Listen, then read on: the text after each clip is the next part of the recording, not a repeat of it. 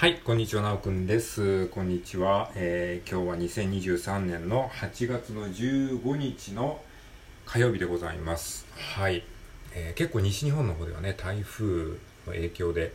えー、結構天気が荒れてるらしいですね。えはい、えお気をつけください。僕が住んでるのは東京なんですけれども今のところそんなに天気は晴れてる感じではなくてまあむしろ晴れてるんですけども、まあ、ちょっとね雨が降ったり止んだりっていうこともあったりしてまあ不安定な天気ではありますけどねはい、そんな感じですで、えー、まあ、今日はですね特にま話すことはないんですけれどもうーんまあなんかね日記ほぼ日手帳の話をしましょうかまあ、ほぼ日手帳っていう手帳があるじゃないですか。まあ、1日1ページ書く欄があって、僕はそれを日記みたいな感じで使ってるんですよ。で、まあ、そこにさらさらっとその、その日の、えー、こととかを、まあ、マインドマップ形式でね、あの、ちゃちゃっとこう日記みたいに書いてるんですけども、で、それをね、あの簡単にね、あの書いてるんですよ。でマインドマップっていうのはあの綺麗に色を塗ったりとかあのイラストで装飾したりするとすごくね見栄えが良くなるんですけどもまさすがに毎日そんなことはできないのであの結構簡易的に書いてる日もたくさんあるんですよ。でそれをここ最近ここ何日かねあの過去のその今年の分のそのほぼ日手帳のその7月8月まで書いたのでその数ヶ月前前のやつをちょっとこう書き直したりしてるんですね。書き直すっていうかまあその、えー、書き加えてるんですね。色をちゃんと塗ってなかったところを色を塗ったりとか、えー、そういうことをしてなんか見栄えを良くしてるんですよ。でそれが結構ね楽しいんですよね。っていう話。っていう話なんですよ。でそこでねこういろいろ気づくことがあってそれをね、シェアしようかなというふうに思いました。うん、なんかね、あの、過去の日記をね、読むのってすごいね、面白いですよね。ま今年の日記なんだけど結構ね、こう読み返すと、あ、こんなことあったなっていう、やっぱね、人間ってね、本当にすぐ忘れちゃう生き物で、そういうのも記録しとかないと、全部ね、消えていっちゃうんですよね。うん。だからなんかそういう風にね、こう日記、日記に書いていてすらもやっぱりこういろいろ忘れてるので、それをこう定期的にこう読み返すとね、いろいろと発見があるんですよ。で、それを見ながらまた色をつけたりとかして、過去の日記のページに色をつけたりとかして、それがすごいね、面白いんですよね。うん。だからさ、このラジオトークもそうなんだけど、今思ってることって今でしかないんですよ。明日にはもう多分ね、全然違うことを考えてるんですよね、きっと。だから、今この瞬間に思ったことをなんか記録しておきたいっていう、まあ僕、根源的にそういうモチベーションが結構あって、まあそれで日記とかを書いてるんですよね。で、音声配信も究極的にはそういうところが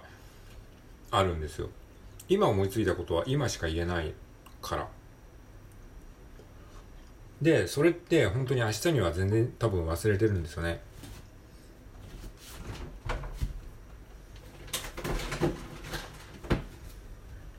で、何を言いたいかっていうと、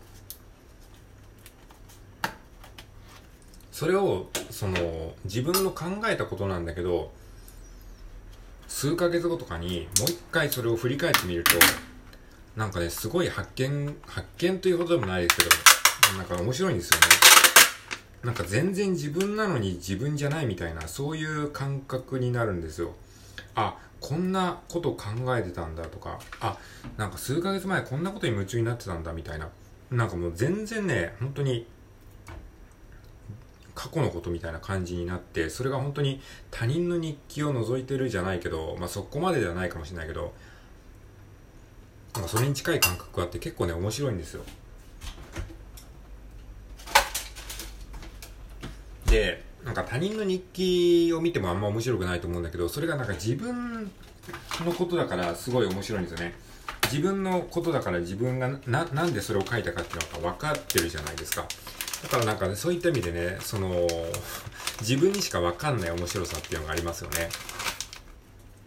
だからこの音声コンテンツとかも、あの、自分でもう一回聞き直した時に、結構ね、あの、楽しいんですよね。たまになんか皆さんもないですかね。あの、過去の放送になぜか突然こういいねがついたりして、なんか過去の自分の放送に、あの、いいねがつきましたみたいなお知らせ欄が、こう、お知らせ欄にピコンって出るとき、たまにあるじゃないですか。で、そうすると、あ、そんなこと話したっけ？って思って、それをもう一回見直して、あ、どんなこと話したのかなって思って、こう聞いてみると、結構その自分がなんか楽しんでるんですよね。あ、そう、そうだ、この話って確かにめっちゃいいなって思って。で、そういう感じで、その過去の放送にどなたかがいいねをつけてくれると、それをもう一回自分で、自分でも聞き直してみて、めっちゃ楽しいみたいに、こう思う感じ。それはなんかね、すごいね、あの、まあ、インターネットならではですよね。その過去の、えー、自分のコンテンツにこう触れるきっかけというか、そういうのってなかなか自分ではその見返さないじゃないですか、過去のコンテンツって。でもそうやってだ誰かがたまたまなんか検索かなんかで引っかかったのかわかんないけどね、すげえ昔の、あの、自分が出した音声にこういいねがつけられたりとか、たまに1年前の放送にいいねがつきましたとかっていうのが、あの、来ることが通知で来ることがあるんですよね。そうすると、もう自分でもすっかり忘れてるから、それをそこからリンク辿って聞いてみるとね、意外にこう自分の話なのにいいこと言ってるなっていうふうに思わされたりとかしますよね。そういう時はないですか？っていうことが僕はあるんですよね。まあなのでね、なんかそそういう感じで、その、まあ今回その日記をね、読み返したっていう話から始まったんですけれども、まあ音声コンテンツもね、あの日記みたいなもんだと思えば、やっぱり、あの、作りっぱなし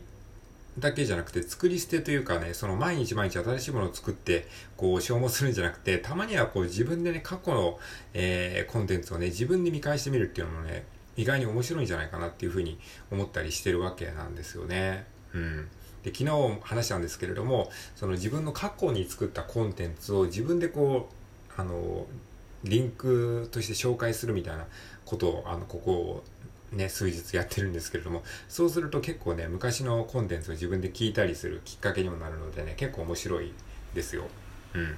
っていう話ですね。はい。まあ、特にまとまりがない話で、別に何か結論があるわけではないんですけれども、